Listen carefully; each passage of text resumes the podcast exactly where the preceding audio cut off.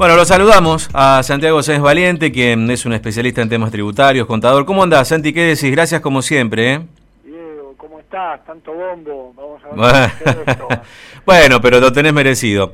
Eh, así que vos quédate tranquilo que... Estamos cada vez más mareados, no te preocupes. Eh, bueno, hablamos mucho de, de, esto en estos meses pasados. Eh, cada mes que pasó se hizo más necesario eh, llevar una solución y solo un resultado electoral, que yo digo, bueno, en definitiva pasó, no importa, porque el gobierno reacciona ante un sector muy golpeado. Por estas medidas, y en principio, ¿qué te parece lo que dijo el presidente? A ver, mira, eh, la verdad que eh, sin duda preocupado por la situación actual, creo que el presidente definió algunas algunas pequeñas mejoras o no tan pequeñas o relativas, depende del caso, depende de la situación, depende de la situación particular de cada, de cada eh, nivel, digamos, de, de, empresa y de cada una de las personas en función de sus retribuciones que, obtiene. La verdad que la cuestión de fondo, eh, desde mi órbita, y vos lo sabés, siempre... Eh, un poco demasiado altanero lo mío, pero creo que eh, el real problema que tenemos son los impuestos. Los impuestos. Eh, efectivamente, porque de ahí en más viene la catarata. Nosotros tenemos impuestos que no son distorsivos, tenemos impuestos que son más vale neutrales, que incentivan de, de, cualquier forma el desarrollo de la actividad, ya sea de grandes o de pequeñas empresas, de emprendedores, eh, y no son distorsivos de, la capacidad de contribuir, efectivamente la miden correctamente, tenemos eh, necesariamente un impulso y un crecimiento del desarrollo económico en cualquier país del mundo. ahora, Santi, a ver, vos hablas de la cuestión impositiva, y pensando siempre en el sector productivo, como marcabas ahí.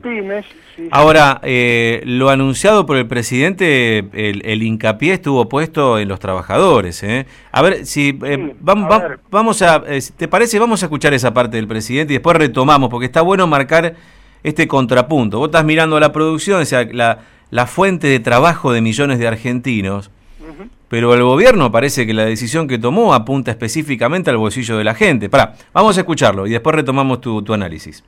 Para los empleados en relación de dependencia van a recibir hasta 2.000 pesos extra en su bolsillo en septiembre y octubre. Vamos a hacernos cargo del Estado de los impuestos conocidos como aportes personales.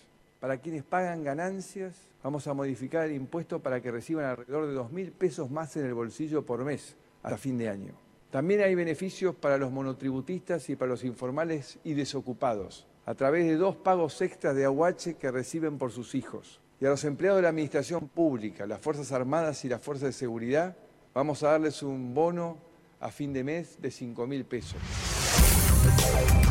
Bueno, entonces, los anuncios son para beneficios de bolsillo, concretamente.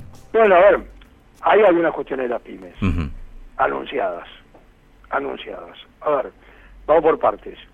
Tema de las personas humanas, relación de dependencia y independientes autónomos, digamos. ¿Qué pasa? Lo que está en relación de dependencia, todos sabemos, 38 mil pesos el mínimo no imponible mensual para un soltero, 50 mil para un casado. Eso se supone que lo mínimo, que son el límite a partir del cual se empieza a pagar, eh, va a incrementarse aproximadamente en un 20%. Yo no tengo las cifras exactas, esto impacta de distinta manera, porque para el servicio doméstico, por ejemplo, que es una deducción, hay un tope que tiene que ver con el mínimo imponible, que mejorará un poquito más. Hay un tope también para la deducción de los alquileres, que también está vinculado con el, con el mínimo, con lo cual hay que esperar las medidas eh, precisas de, de, la resolución general, o en realidad va a salir por decreto este incremento de mínimos, pero después se va a plasmar en un en una resolución sin duda para hacer la parte operativa. Hay un punto importante ahí, Diego, muy importante, que es que toda modificación de un impuesto a las ganancias, eh, en definitiva, aparece como retroactiva al inicio de ese ejercicio, en este caso personas humanas, primero de enero del 2019. ¿Por qué? Porque se trata de un impuesto de ejercicio, todavía no cerró el año, entonces no es un impuesto definitivo el que pagaron los contribuyentes a través de las retenciones eh, como empleados. Y lo mismo le sucede de alguna manera la situación de los anticipos que estarían tributando desde hoy eh, a cuenta del 2019 las personas humanas. Entonces, ¿qué pasa? Aquí se va a producir una devolución de bolsillo eh, que se calcula en un promedio de 2.000 pesos por mes.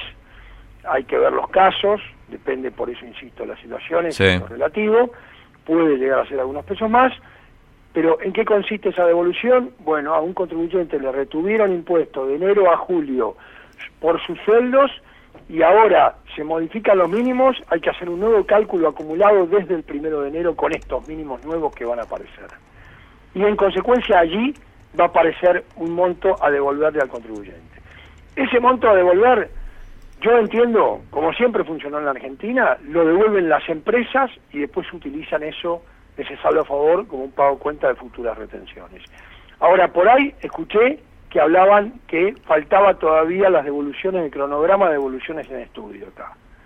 No lo sé, por eso es muy difícil hablar sobre medidas generales. Claro, está bien. Estamos charlando con Santiago Sáenz Valiente. Bueno, y, y, el sector productivo, a ver, yo entiendo igual lo que el gobierno prioriza en un contexto de adversidad política que ya no es adversidad electoral es, está en juego la gobernabilidad. me parece que el gobierno sintió el cimbronazo y el golpe de mercado del lunes, porque hay que decirlo, fue un golpe bien o mal intencionado. ¿no? Yo no, no, estoy haciendo una, un, juicio moral, pero que fue un golpe, fue un golpe. A ver, el salto, inflación, el salto devaluatorio del peso, está más que claro. Hay, hay, que ser este poco entendido en el tema y uno se da cuenta sin embargo. Eh, pero digo, eh, acá indudablemente también hay que pensar, pienso en cada uno de los pymes que todos los días levanta la persiana, prende sus equipos, sus máquinas, digo, que son tus clientes además, ¿no? Vos como, digo, eh, que son los que van a, ordenar las cuentas con vos, digo, para ellos... lo digo todos los días, sí. Mirá, te digo Diego, eh, el tema, el tema es así, a ver, el gobierno desde el punto de vista de medidas para las pymes tomó en su oportunidad, no es una defensa, es una norma, la ley de IVA, Perfecto, sí. que no se amplió para las inversiones con el pago a cuenta del 10% que había a cuenta de impuestos a ganancias. No se amplió, llegó hasta el 31 de diciembre del 2018, eso fue un error gravísimo y no estoy escuchando que lo reintegren, que vuelvan con esa medida, eh, para incentivar las inversiones eh, inversiones estoy hablando, es esencialmente bienes productivos, bienes de uso que van a generar la producción. Sí, sí, sí, está claro. Eh, por el, por el otro lado, por el otro lado, eso no fue suficiente por la situación financiera. La situación financiera ahogó absolutamente a todas las empresas pymes, imposibilidad total de entrar en un préstamo y si entraban era un suicidio.